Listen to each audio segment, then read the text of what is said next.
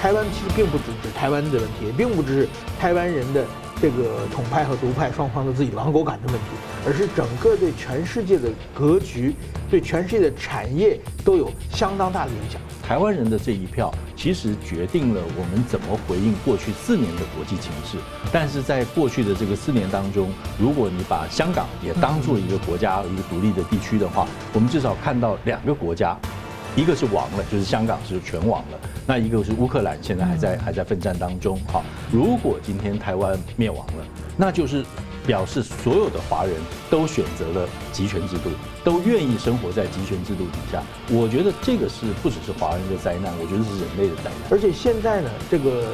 比如说用这个抖音的方式来传传递的话，它会直接传递到一些年轻人，或者是一些呃，就是说。一般不关心政治的人，这一点其实我觉得也是，就是说，可又变成一个新的局面。新闻大破解，回答新闻，大家好。二零二四到二零二五这两年呢，是有不少民主国家的大选年呢。那二零二四一月的台湾的总统和国会大选呢，公民的一票选的究竟是什么呢？外交啊是内政的延伸，大家都知道，但是内政经贸也经常是外交的影响。那中共。呃，美中啊，美国和中共之间的对抗呢，走向了结构化，成为这个时代的主轴。那么四十年的对中战略大转向啊，政治板块在剧烈的变动。那台湾呢，在安全、经贸、科技和国际都有高度的互相依赖，也是美中对抗之间的热点，印太安全的中心，也是全球半导体的制造的中心。那各个国家的选择跟台湾的选择呢，之间会如何的交错影响？台湾如果不选择的话，那会被选择吗？中共打台湾不如买台湾，买台湾不如骗台湾，这大家都常听说了。而美洲、欧洲、亚洲的国家呢，不少都开始防范中共的认知战、超限战，清理红色渗透。在认知战下长期的这个往前生存的台湾呢，是否还在这个火炉温水中的一个青蛙的状态呢？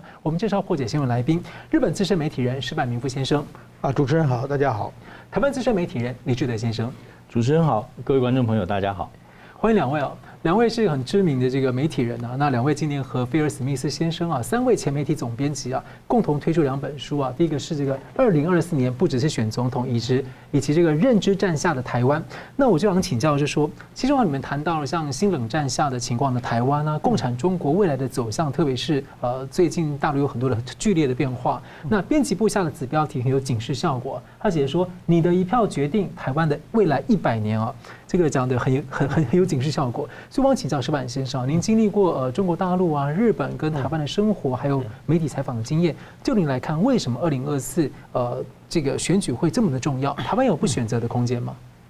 呃，怎么说呢？当然，民主国家这个政权交替是常态，但是说呢，在台湾呢，跟别的国家的状况并不是太一样的，因为台湾呢旁边有一个强大的敌人，正在虎视眈眈的随时在打算吞并台湾。那么台湾的。他这个呃领领导台湾的所谓的就是说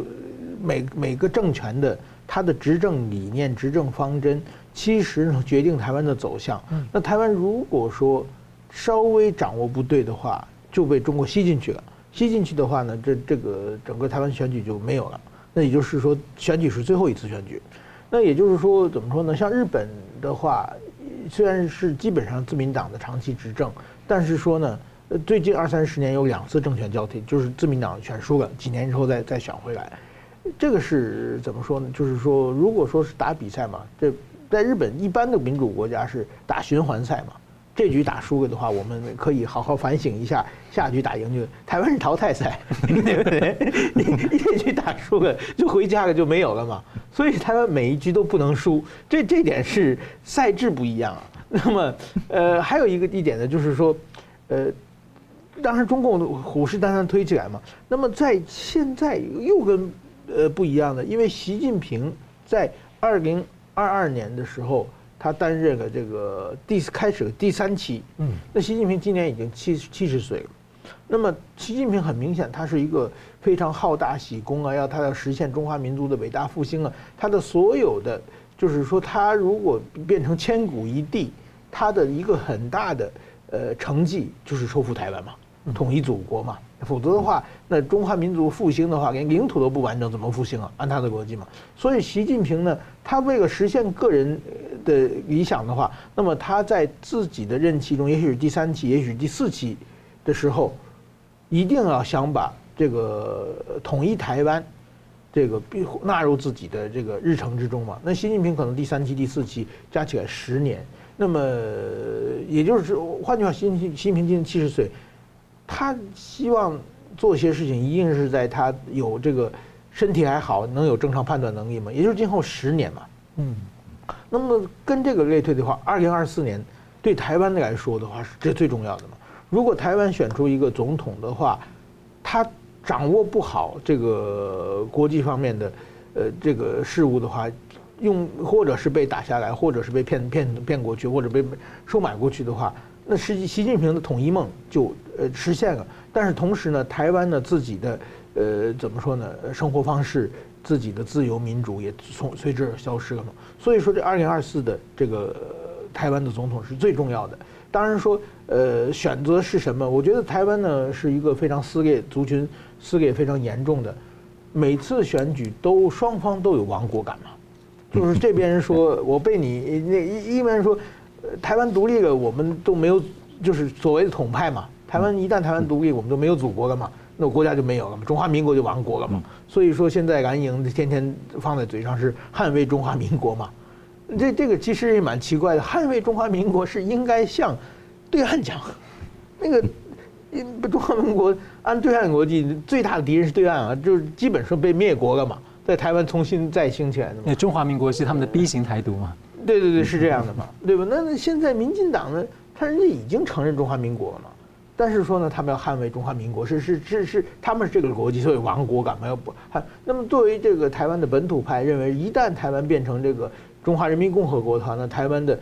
本台湾人一定变成二等国民嘛，就再次回到外来政权的时期。所以是双方都有非常严重的这个亡国感在这里，所以对双方来说，二零二四的选举都是非常重要的。那我再请教一下说，说台湾受到国际格局很大的影响，但当然台湾反过来也可以看到很多国家都很关心台湾的选举的走向。对，你觉得台湾公民的一票真的对未来的国际台湾的格局乃至国际格局有有这么大的影响力吗？当然，台台湾就是说，呃，首先呢，台湾在这个战略上的地位，现在 等于说 是中国现在的一习近平政权的一个最大的影响就是外扬扩张嘛，他他要他要扩张嘛。那扩张首当其冲的就要突破这个台湾列岛这个第一列岛线，这个把这个台湾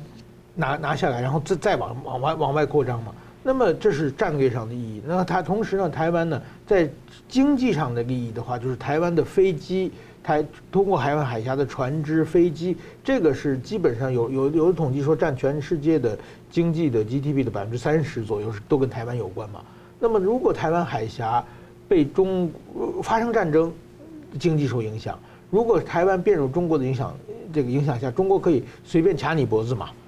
这基本上你看就是反间谍法，把台湾在台湾的外商全抓起来，等等的，就是对大家来说风险非非常大的。在在经济上是另外一个，在产业上，比如说，呃，这个护国神山的半导体，台湾现在是向全世界提供半导体的一个非常安定也非常重要的一个基地嘛。那么它如果进入中国的呃，这个影响之下，那么现在对美国和中国的这种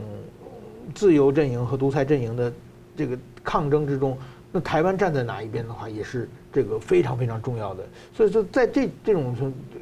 综合相解，台湾其实并不只指台湾的问题，并不只是台湾人的这个统派和独派双方的自己的亡国感的问题，而是整个对全世界的格局、对全世界的产业都有相当大的影响。就像美国政府的官员啊，美国政府方面的人，或者说像日本的麻生来台湾，都会见朝野的候选人，跟他们确认他们是怎么想的，也希望他们有一个共同的想法，在一些基本原则上。所以，我想也请那个智德大哥，是不是先补充？也许这个这个同样问题补充两分钟好吗？嗯，我我我是觉得就是说，呃，我们如果很围观的来看哈，就接是接这个石板的话，就是说亡国感这件事情哈，就亡国感，我觉得亡国感的这个。这个事情常常会被人家批评，就觉得说好像是绿营的专利，就是你专门贩卖亡国感，然后来这个取取得胜选。好，那有人说这个二零二零年的选举，就上一次蔡英文当选的这一次，就是这个贩卖亡国感的成果。好，那我会觉得在二零二四年，哈，就是说，呃，我们是不是？我认为其实对亡国的这个感觉，其实应该要更有感。因为在二零二零年大家所谓的这个贩卖亡国感的时候，其实我们还没有看到任何国家亡。是，但是在过去的这个四年当中，如果你把香港也当做一个国家、一个独立的地区的话，我们至少看到两个国家。一个是亡了，就是香港是全亡了。那一个是乌克兰，现在还在还在奋战当中。哈，所以我觉得二零二四年这个不只选总统，那那还干嘛？就是说，他在这后面还有一句话嘛。哈，那后面还干嘛呢？就是说，这一票台湾人的这一票，其实决定了我们怎么回应过去四年的国际情势。在这个集权，不管是这个俄罗斯的集权还是中国的集权，在往外扩张的时候，那台湾作为一个。被扩张的对象，作为一个在前线这样的一个国家，那你透过民主选举怎么样去回应这个局势？我觉得这个是全世界都在看。嗯，感谢。而且我想到一个，就是中国历史上大家常讲说，就是说，呃，国家兴亡，匹夫有责啊。但后来其实人家去查了之后，其实真正意思是。天下兴亡啊，匹夫有责。那个亡国跟亡天下是不一样的。我觉得像对国际社会来说呢，面临的可能就可能就是一个普世价值或是这个自由民主制度的可能或者面临的一个系统性挑战。所以整个来说的话，可能全呃全世界，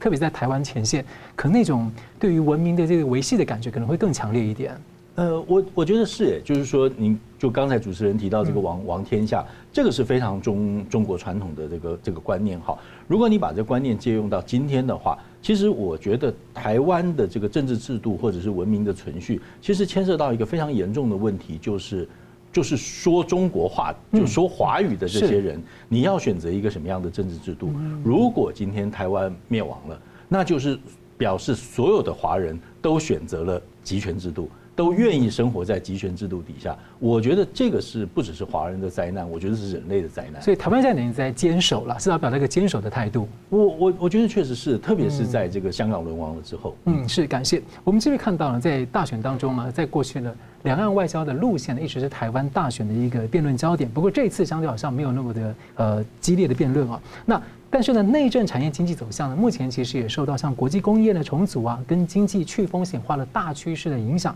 所以四组的参选人目前呢，在野三人他们会要彼此整合，但每个人呢都认为自己最符合这个国际的趋势，都认为自己最能够维持台海跟区域的和平。那我就想请教这个志德大哥，你怎么看说？因为你任职国内外媒体，也长期在追踪两岸跟国际啊，对香港也很有感啊，所以我想请教说。对老百姓来说，投给谁都一样吗？你有没有一些建议说，我们大家都不想选错人嘛？那你有没有觉得有一些判准的标准可以检验？不，我我觉得在以产业来讲，就是说，我觉得过过去在选举当中，其实经济经常成为一个焦点。嗯，那这个这个其实所谓的经济的焦点哈。最大的分歧就是在跟这个中国的这个分工合作的关系。好，有人觉得说要跟中国的这个工业经济体系高度的整合，那有人觉得说必须要这个有有有风险。那时隔这么多年下来哈，我反而觉得到到这一两次选举跟中国的，特别是到这一次选举跟中国的整合与否已经不是问题了，因为中国之前大家所担心的就是你那个体制是不能永续的。现在果然发生了，是。就是说，它它就是不能永续，所以现在不管是这个欧美还是还是台湾，所谓的去风险化，很大程度就是去中国，就是把你的产业分散到别的地方去，所以我反而觉得这一次选举里面，这个不再不再是主角了。那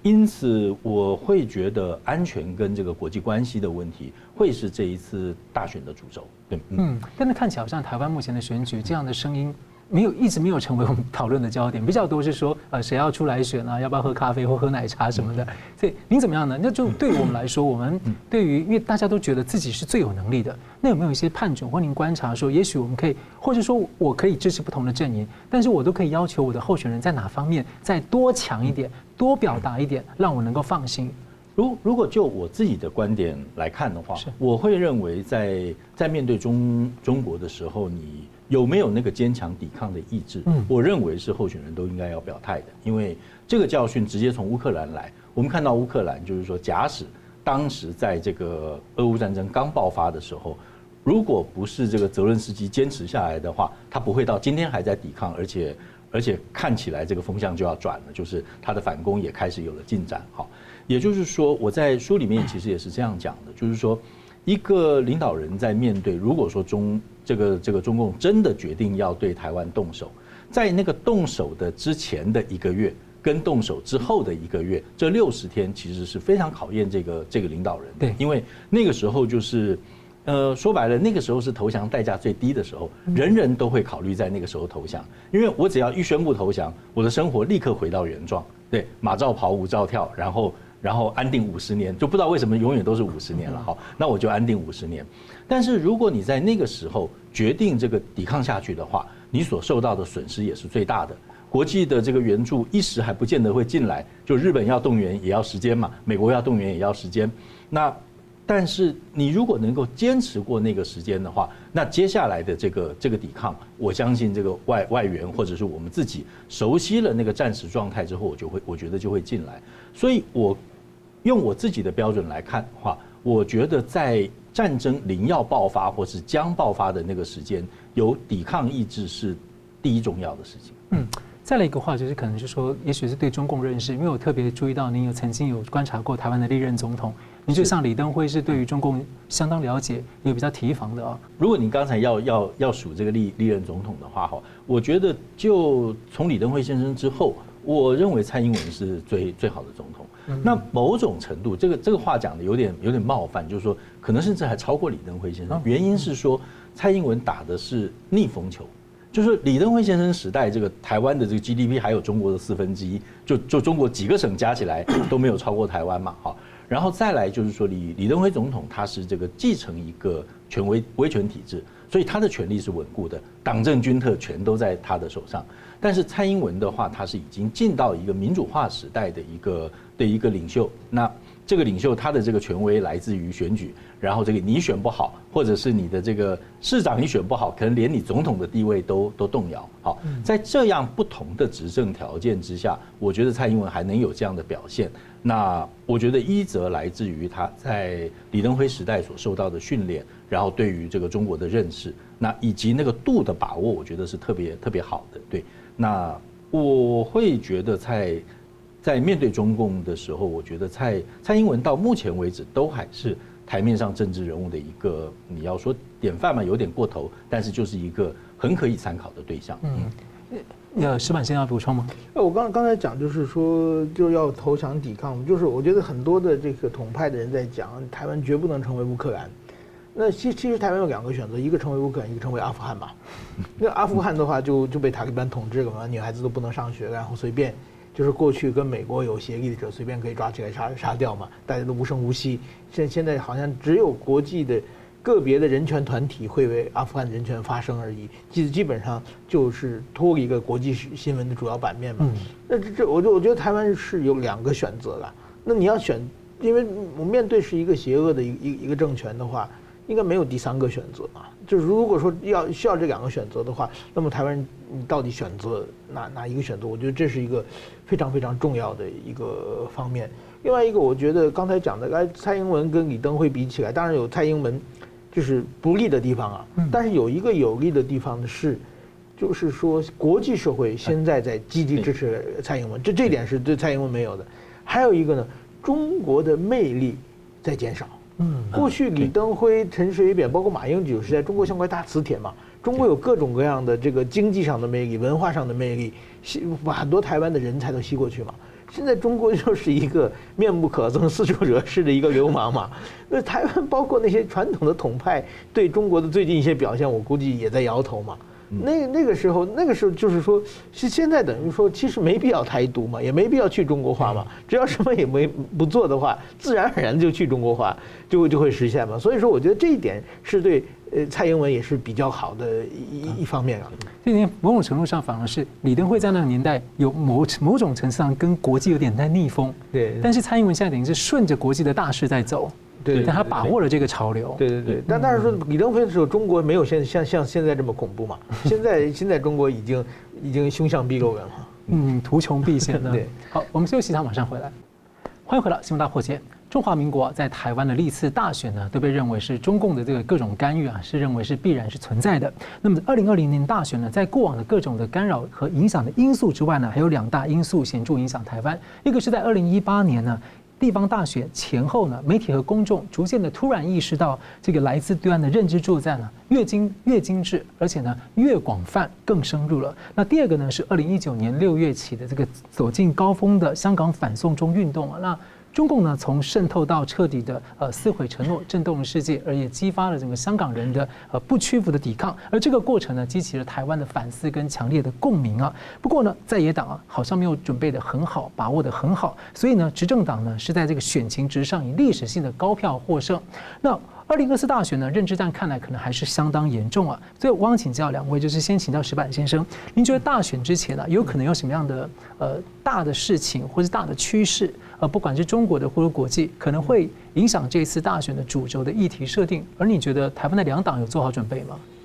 我我觉得现在就是有的时候选举的时候，就是突然间有一件事情的话，整个风向就会被会被带走嘛。比如说两千年的选举的时候，兴票案嘛。对，兴票案爆发之前，这个宋楚瑜的声势非常非常好的，形象也非常好的，但是就一个新票案，就一下子把他选情带下去了。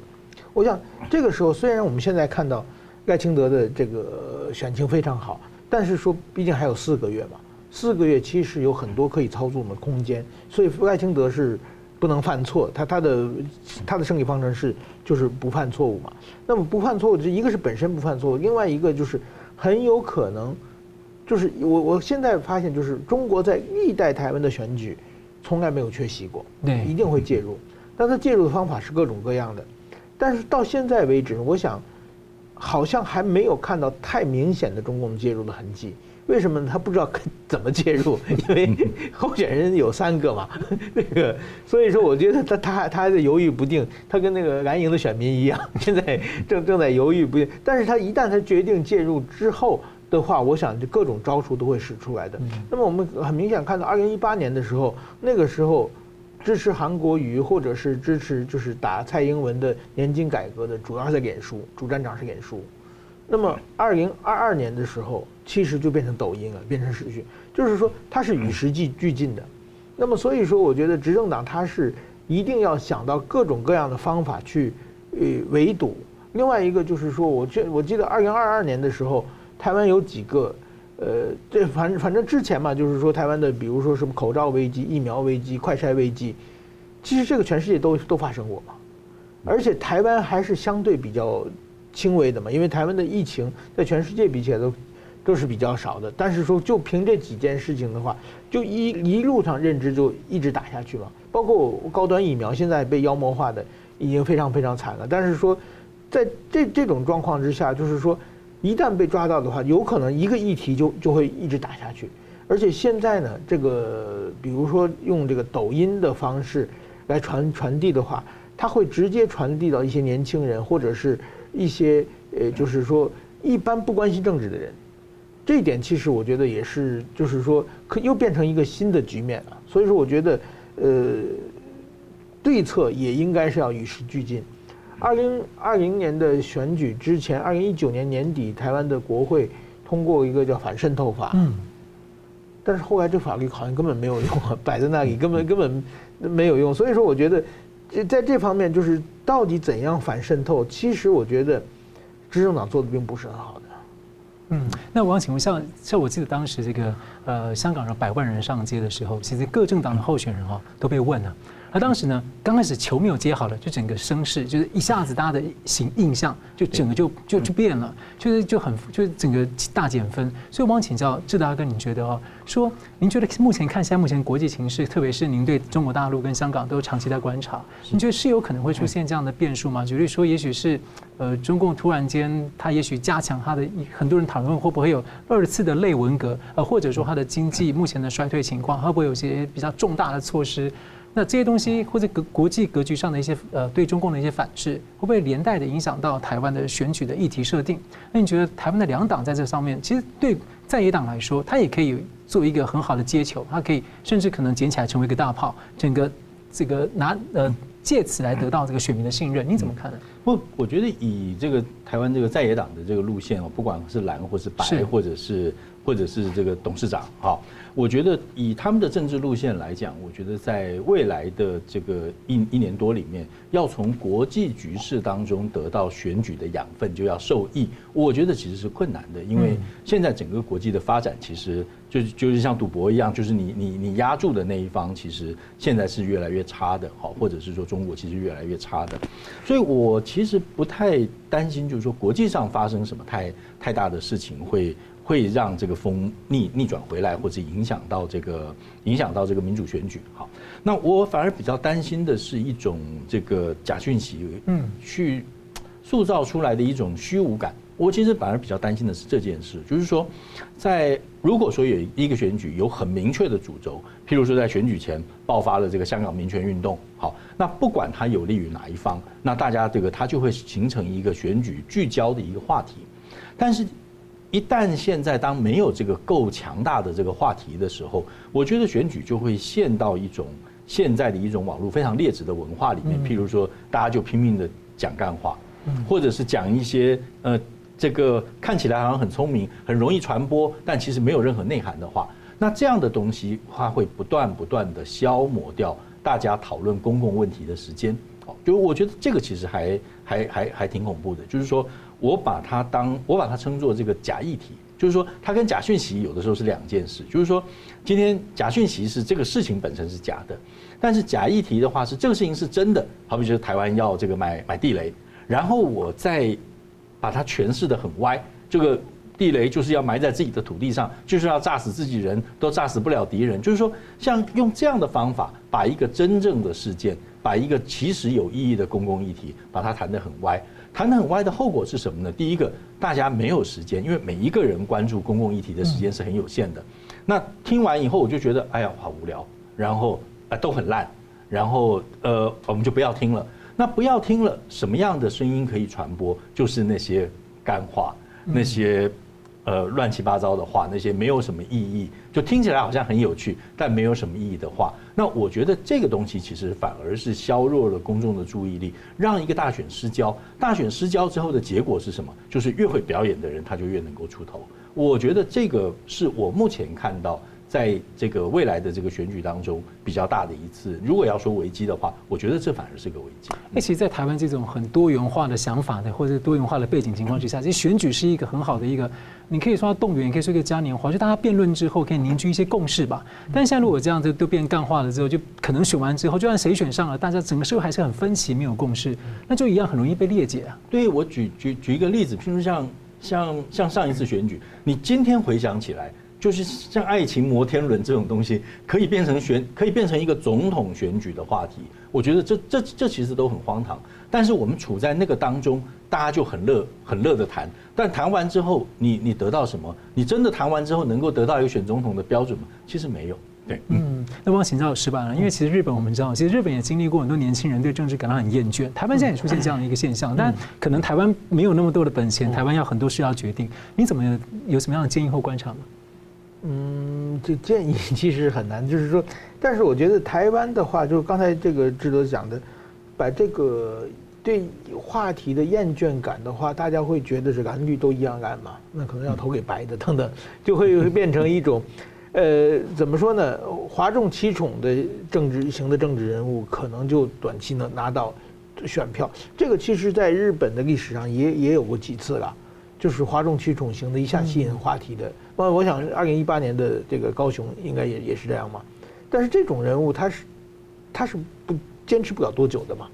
所以说，我觉得这这样的话，其实我想就是台湾是淘汰赛嘛，每局都不能输嘛。所以说这种时候，一旦呃是这这被整个这这是另外一种认知作战的方法。所以说，我觉得这这点是一定要弄得很清楚。另外一个，我觉得台湾，我认为政治人物最重要的。有几点，第一个你要理念上清晰，你要把台湾带到什么方向去。那我们这点，比如赖清德应该是他展出的比较比较全面，但是剩下别的候选人嘛，那个郭台铭也也算相对全面，基本上剩下两个就是基本上没有什么方向性不清楚嘛。那么是我觉得这是一个，另外一个你需要有政策执行能力嘛，就是说你的政策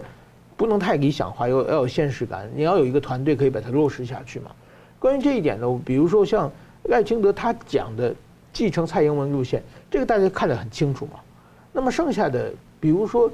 九二共识，但是我不同意这个是一国两制的九二共识嘛，这是侯友谊说的嘛。嗯。那你要先问问对岸同意不同意嘛？你这种说法的话，对岸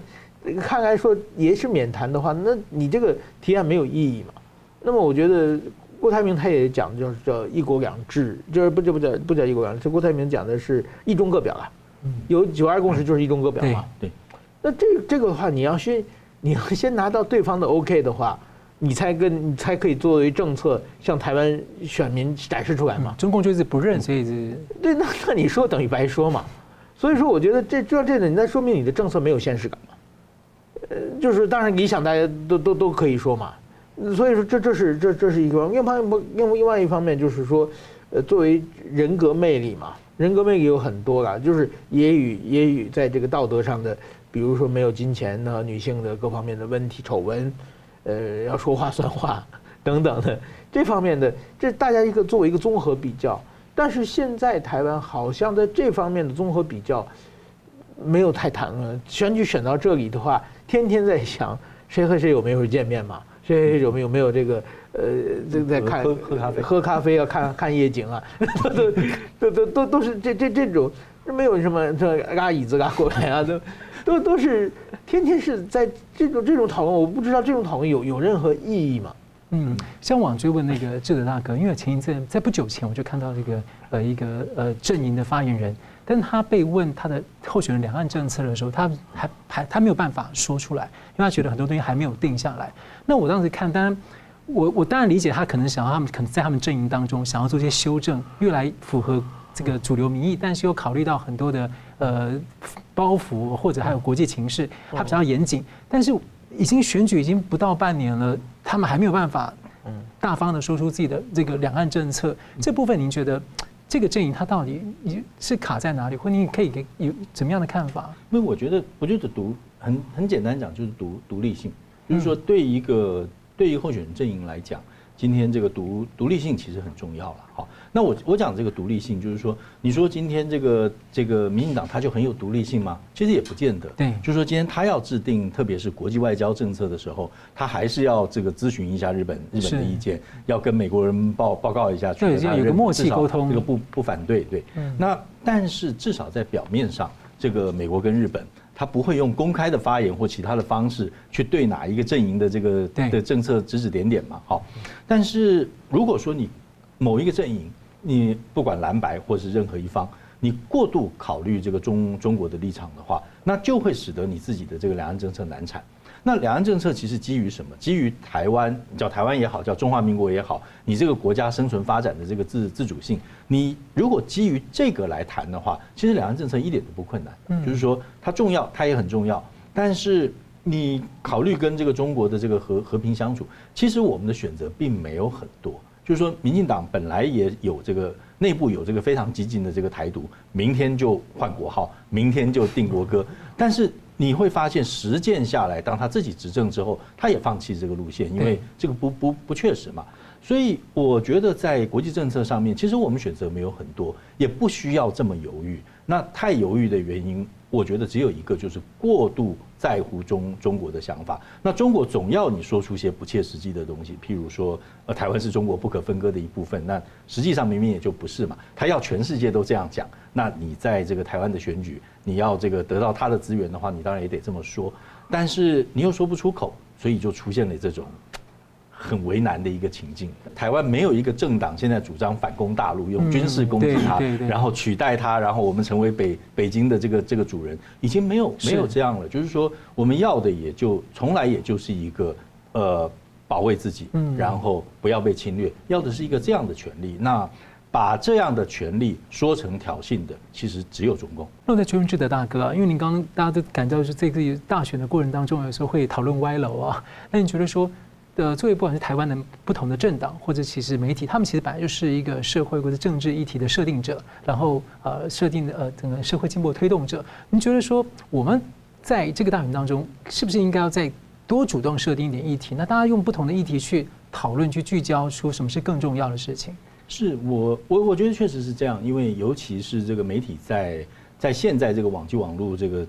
这个时代哈，大家都有意见，大家的意见都能够很轻易的被看到。那有一些叫做网红的人，他的意见可能更多人看到，比你这个登在媒体上都有用。那在这种情况之下，我觉得媒体要发挥自己的角色，就是要设定有意义的、有公共性的议题。那我觉得这一点其实其实很重要。但是呃。我觉得现在我们看到这个媒体的表现，坦白讲，其实并不好。那不好有一个原因，是因为可能是大家都沉沉溺在这个网网际网络的这个的这个这个生态里面，好，那自己也都迷失掉了，就少掉了自己设定议题的能力。我觉得第二个原因恐怕还是为了，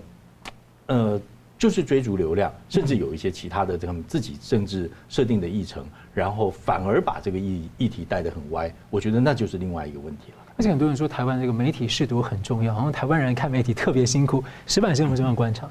嗯，但我觉得台湾的媒体就是有，就是说，我觉得台湾的媒体最重要的就是它分这个蓝绿分得太明显了。就是说，其实他们预设立场预的。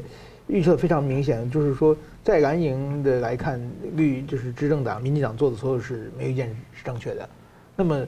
当然在绿营来看呢，国民党做的事全是错误的嘛。在基于这种某种意义上，其实在煽动仇恨啊。其实我觉得这是非常不可取的。就就你能有一个，我希望台湾的媒体的话，就或者是就变成。比如说有一些中央社好是相对客观嘛，嗯，但是很少评论嘛，嗯，对，都是不直接报新闻嘛，嗯，所以说我觉得这这一点的话，是我从日本来台湾感到非常不一样的地方啊。对，我更健康的评论。补充一句话，就是说这这这两天哈，其实你去看媒体对，呃，尤其是这个这个两两大宝，就是两个蓝亲蓝营的媒体对郭台铭的评价，你就完全看到，就是说今天同样是买 BNT。在他当时买 BNT 的时候，把他捧上天，然后这两天连他这个买 BNT 都成罪过了，因为目前好像看起来设定的立场就是郭台铭出来是搅局，是保送赖清德，所以你看这两天这这有一些特定的媒体对郭台铭的批评已经到了好可怕的地步，就是他那个邪恶程度都超过蔡英文了，对，只因为他进来搅局。但是你看几个月前他们对郭台铭的评价是完全不一样。嗯，我觉得像比如说郭台铭讲那个。三个三只小猪联合起来打败打打败大灰狼嘛？对，对台湾来说，大灰狼是北京啊，对，你们是民进党，是你们竞争的良性竞争的这个伙伴嘛，都都想把台湾做好嘛。但是他的整个的逻辑就不一样嘛。但是说是北京的《环球时报》说“亲者痛，仇者快”嘛。对，那亲者是谁？仇仇者是谁？仔细一想，他们原来还是北京一伙的嘛。对，是。好，我们休息一下，马上回来。欢迎回到新闻大破解。那台湾不如买台湾，买台湾啊不如骗台湾，这被认为是呢中共的长期逻辑啊。那台湾也被认为是中共认知作战的最大的重灾区之一。那中共呢有所谓的三战啊，舆论战啊、心理战啊、法律战。那近来又听到所谓的新三战，那还有一些跨国操作分化的迹象啊。不少国家，美国啊、日本、韩国、印度、澳洲、英国、欧洲等等呢。都在讨论呃中共的超限战问题，他们禁用一些在检讨禁用抖音的 TikTok 啊，关注媒体红色渗透的问题，也立法让外国的代理人呢，他们在国内的情况呢，还要登记要透明化。我先请教石板啊，你怎么看这个中共对台湾所谓的新三战呢？不，当然这个新三战旧三战，其其实我觉得已经迎来已迟迟已久了。这个心理战、舆论战，那么法律战是后后来出现的。嗯心理战、舆论战，当年这个国共内战的时候，共产党就屡试不爽嘛，每次国民党都会被 被被被牵着鼻子走。那么后来两岸也一直这么多年，所以应该也不是什么太大的新新的东西，只是它的传播手段，嗯，就是说有个抖音啊，有个有个电子媒体各方面的，这这是有有一个很大的变化。另外一个，这讲到这个洗脑、远端洗脑改造了，我觉得洗脑改造的话，我们我们现在看中国。日本排放核废水以后，全中国变成用歇斯底里型的那个抗议嘛，然后去买盐嘛，对不对？大量买盐，我觉得这个就是洗脑，把脑子洗成笨蛋了嘛，就是洗这个洗的没有逻辑嘛。就是现在因为中国人是十四亿人，只有一个大脑能思考，就习近平，你随便思考的家伙早都都抓起来了。然后这个问题是思考这个大脑还不是很聪明的大脑，所以说呢，大家就是完全被变成这种非理性的关系。但是我觉得这个虽然听起来可笑，但是在台湾也有一群人是不愿意思考的，他们需要一个大脑替自己思考。那么我觉得这种是，就是说，因为我们过去我们的社会是。他们这个社会要渗透进去很难，但是现在可以远远单远单操控，就是有的人明明生活在台湾，但是他周围接触所有的信息全是对岸传过来的，嗯，那他就他的思考的方式就和那十四亿人一样啊，也是在一个笨大脑的指挥下，在在操纵各种事情。我觉得这个是应该是人类社会从来从所没有发生的一一个事情。我觉得这个是应该是重要，而且不光是我觉得。在台湾，在在日本也也也其实也有一些住在日本的中国人的话，你跟他一交涉的话，就发现他的想法跟中国国内一模一样。他人虽然离开，但是还是被远隔操纵洗脑。他们都习惯使用微信啊什么的，信息都在从里面来。对对对对对对，嗯，而且像像什么各种盒子这种东西，对，就是说他已经把这个内内宣跟外宣的这个界限就就就泯灭掉了。就网络电视。以前以前就还有还有这个外外宣嘛，就是我还要看人民日报海外版。那我还要看这个央视这个对外第四套是对对外的嘛？但现在如果说透过这种这种盗版的盒子，那中共他是愿意让你传播的，他绝对不会跟这些做盗版盒子的公司说你还要付我钱嘛？他是乐于你去传播的。那在传播的情况下，你住在马来西亚也好，你住在纽西兰也好，你住在日本也好，你住在美国，哪怕你住在这个这个南美洲，你都可以第一时间同步的跟中国人收到一样的央视一台的这个七点新闻联播，如果你愿意看的话。所以我觉得，就我接就接石板的话，我觉得这个是一个非常特别的，呃，以前从来没有过的趋势。但是等于是绕过了各国的对那个的监管，因为比如说台湾跟英国啊，哎，央视能不能落地，凤凰能不能落地，其实一直在讨论这个问题。那 CGTN 的问题就被要求处罚嘛？那不重要了，现在已经落地，对，已经落地。就比如说现在，就是说现在中国在鼓吹，就是说。打电话去骚扰这个，对，产经新闻有接到电话，各个店对，不，我觉得有的人是住在日本的中国人，是对，他是，但是问题是你打电话去骚扰去营业，你去让这家店他不能够营业的状态的话，这属于违法行为的，任何国家的违法行为嘛。但是说这些人呢，并不认为这是违法，他的常识跟当地日本的常识是完全不一样的。所以这点我觉得是一个很很恐怖的方法。那个，但是我觉得，我觉得最近那个有人提出案子，就是怎么防止打骚扰电话？你听说过吗？没有。说改名字，我改成什么呢？改成这个，比如说。台湾独立办公室，蔡英文后援会，法轮功东京办事处，然后呢，他就不敢打，打完以后，人家会查他，说你看他们打台湾什么意思，对不对？就可能他就违反这个反间谍法，所以说呢，你把名字改成一个敏感词的话，他们就不敢。这蛮有创意的。哦，我先接了，先 跳过去。你接了电话，你问他说：“那你三退嘛？”对对对，是。那我接着请教这个智德大哥，我们大家就是说，呃，大家除了三战之外啊，其实在二零一八的时候，大家在二零一六开始的智库提出一个叫中国的锐实力啊。以前大家不知道怎么形容它，但二零一八的时候出现认知作战啊，然后说一个呢认知空间迷象一样，而且很多国外的智库对这个认知作战提出了很多的定义，认为是一个很系统性的操作，是好像是共产以前共产政权他怎么去渗透美国等等，去改变他一代人的。思想跟呃思维模式或价值观，那您怎么看这个呃，就是目前台湾遭受到这种所谓的认知战呢？那我觉得认知战现象上确实存在。那我们我们刚才刚才谈的，譬如说，不管是假信息也好，假议题也好，或者是。呃，刚才石石板先生说的，就是由于对于世界局势或者科学知识的缺失，所以使得中国人自己对于一个事情，他可能就相信那个是真的，他可能真的就相信这个日本当年喝了这个福岛废水的那个议员已经死掉了，他可能就真的相信这个事情。但是我觉得在在台湾或者在西方这个自由民主国家，我觉得很很困难处理的一个事情就是说，这个事情动辄牵涉到这个言言论自由，对，所以你只能把它摆到这个。这个言论竞争，或者是教育，或者是试读这样的立场来处理这个问题，也就是说，你需要一些时间，然后让自己有好的媒体，政策上可以起起到的作用，就是你把这个公共资源整合得比较好，让你自己有一个这个，因为刚刚提到中央社，你有一个更强大的中央社，让台湾有一个 NHK，好，有一个权威的报道机构，那让大家在这个。当我在怀疑这个事情是真的是假的的时候，我有一个最后的依靠，我可以去看中央社怎么报道。就像日本人这个相信 NHK 一样。好，我觉得这个需要一些时间，那也要努力去做。但是我觉得另外有一点，我反而要提到，我反而特别想讲，就是说，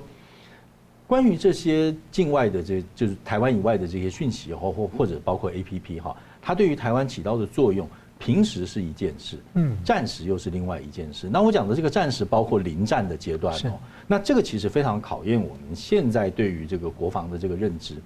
以往我们譬如说，我们现在做汉汉光演习，我们汉光演习从什么时候开始起算？就是说，从第一个东风飞弹掉下来爆炸，我们开始启动这个战战时机制，然后，然后汉光演习设想的那些事情就就就展开了。对，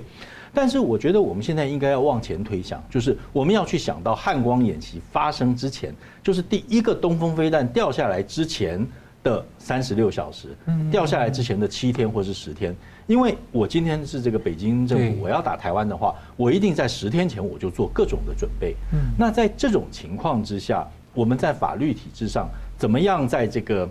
第一颗东风飞弹掉下来之前的十天，让政府开始有一些权利，能够对于一些不实的讯息或者我们发现的这个不对劲的这些迹象做断然的处置？那我觉得，因为这个要跟这个。跟这个民民主政府的这个这个原则，或者是民主法治的这个原则做一些调和，那我觉得我们应该去积极思考战时或者是临战阶段的这些认知战，我们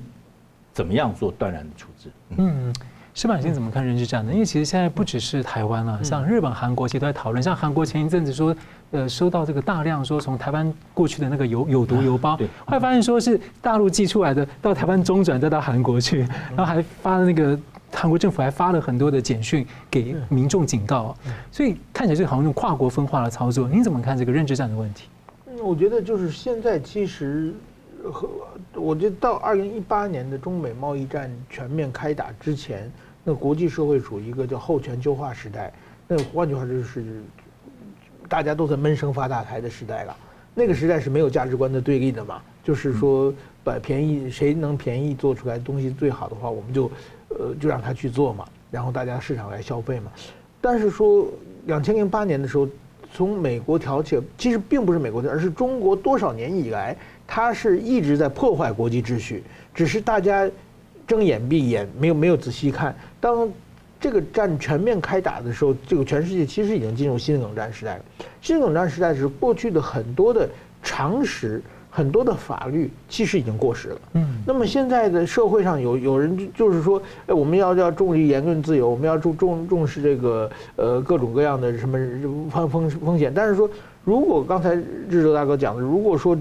真是东风飞弹的七十二小时前的话，局面不一样啊。我们看到这次在这个乌克兰，乌克兰的话就是说，他先把亲俄的媒体先停掉了嘛，战争一一开始嘛。呃，我觉得像像这些这东西，这些措施其实是非常重要的嘛。就是说，不允许来扰乱军心嘛。这个时候，我觉得，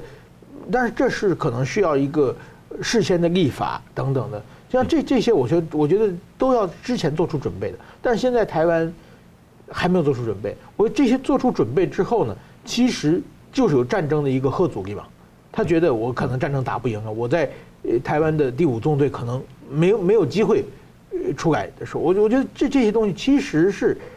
在战，如果战前要设定一些临时的法律，这这这种东西的话，表面上看确实是要让大家牺牲一部分自己的言论自由等等，但是说为了台湾的安全，这些我觉得有必要的。更重要的是，它有很强的涉阻吓阻力的。嗯，不过目前国际其实对于这个台海安全的讨论，在军事上大家已经觉得，呃，其实做的很多，反而不是那么非常担心中共打过来的情况，反而很担心说可能在非军事的或者其他的挥区行动情况之下，台湾这个呃可能控制权或实质的靠向北京等等的。汪请到志德大哥，因为呃在这个方面的话，就说您觉得这种认知战可能是一个可能是一个像香港一个电影《十年》去描绘了香港十年的变化，那台湾其实也是像，比如说很多国家发现说媒体红色渗透啊。大选的长长期的这个干预啊，代理人的安排等等，其实都是很长期的。到最后到认知战的那种比较显著阶段的时候，其实前面的埋长期埋下的东西，都是指他打过来的那个认知炮弹过来的时候，就一下子燃燃起了那些火苗了。你怎么看？就这个问题，台湾应该在这方面要再怎么样努力，或者意识到这个危机？不我觉得确确实是这样，就是说你就主持人刚才讲的，我就让让我想到，就是说我现在做事实查核工作啊，嗯，那应该是上个月在在首尔这个世界性的有一个查核组织，它每年有一个年会，它在这个在在首尔举办了一个年会。那这次的年会给替这个乌克兰的事实查核组织开了一个专场，然后我们大家今天在那里听他演讲。那那个演讲里面，他当然谈到了一些在战争下面做事实查核。那后来他有人问他一个很感性的问题，就是说。你在这个战争下面做事实查核，你的感想是什么？哈，我觉得这个话其实说给台湾人听的。他说，他说他很，如果说有什么东西让他觉得很后悔的话，哈，就是他没有更早十年开始做事实查核。他说，如果再往前给我十年的时间的话，我们在做事实查核的过程当中，我可以揭露更多的这些媒体，更多的这些 KOL 跟俄罗斯之间的关系。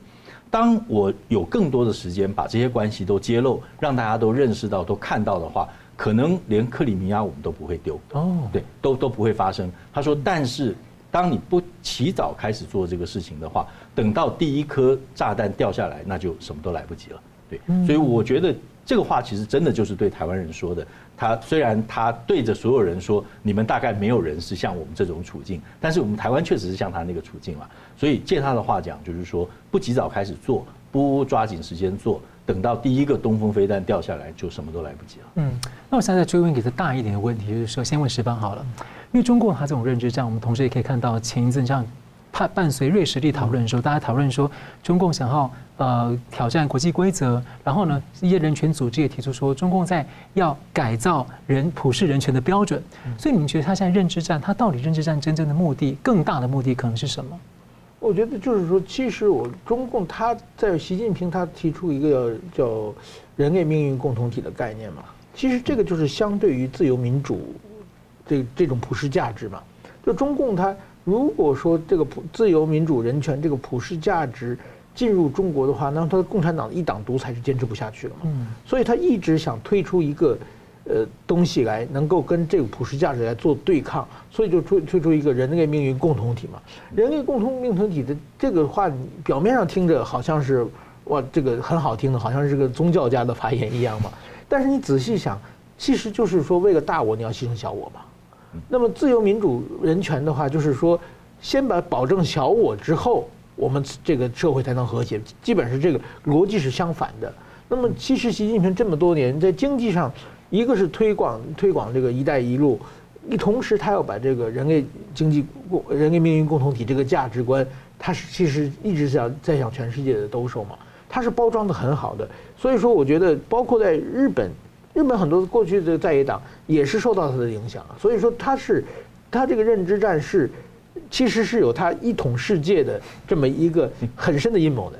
有点像共产党因为挡不住这个国际上很多的这个消息进来，就他就反向要决战于境外，往回推回去了。对，嗯，好，节目最后我们请两位跟一分钟总结讨论，先请石板先生。呃，刚才讲的就是说，呃，就是打台湾不如买台湾，买台湾不如骗台湾，这一点呢，其实我。最近看来呢，也就是说，中共呢，他现在已经没有魅力，就是说要把让台湾吸引过来了，金蛋不够嘛？对，所以说呢，他就是说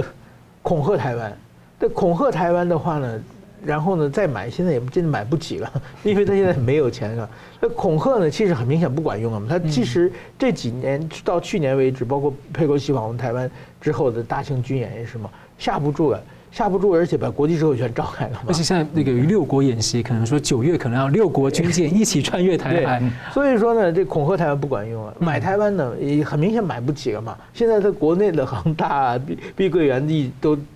自己自顾不暇了，那么就想骗台湾嘛。那因为骗台湾，他已经骗了多少年的，越越骗越越骗不下去嘛。这个大家是，但是说呢，他现在呢骗不了所有人，可以骗一部分人。嗯，他骗一部分人呢，他有个新的手段，就刚才讲的，他通过我们这个远隔操控洗脑的方式，可以骗一部分台湾人，让这一部分人台湾捣乱。所以说呢，现在的这个等于说呢，对中共又出现一个新的局面，这一点我觉得大家要小心，因为我们周围的可能就是已经被中共洗脑的中共投共人同路人就在我们旁边。嗯，嗯，就在大哥。我我觉得，呃，二零二四年的这个这个选举，我就如同我们刚刚讲的，是一个决定这个台湾乃至于这个华人接下来的这个呃命运共同体，或者是我们的这个政治，你要一个什么样的这个政政治制度？我觉得很大程度其实是决定了这个。那不要跟着这个呃。不要跟着独裁者的这个议题走，要自己设定自己的议题哦。就是说，当好多人就理所当然的讨论这个，哎，打台湾应该怎么打，什么时候打，该怎么打。但是我觉得其实应该更退一步想，就是为什么要打台湾？嗯，如果这是一个良善的制度的话，你为什么要把它消灭掉？你不仅不应该消灭掉，你还应该跟上来，你还应该跟进，不是吗？那我觉得这个是我觉得。不要说台湾人了，我觉得是一个说华语的人应该共同思考的课题。因为照理说，台湾不管是中华民国，不管是朝野党或者你怎么样的立场或怎么样的历史脉络，这应该是一个共同的价值跟共同的一个信心嘛。对，你要不要生活在一个文明的体制之下？如果是，那就请你跟上台湾的脚步。嗯，好，感谢我们非常感谢两位来宾精辟的分析，感谢观众朋友的参与。新闻大破解每周一、三、五再见，谢谢。如果您喜欢我们的节目呢，请留言、按赞、订阅、分享，并开启小铃铛。那么，感谢各位呢长期对我们的支持。新闻大破解团队呢将持续为您制作更优质的节目。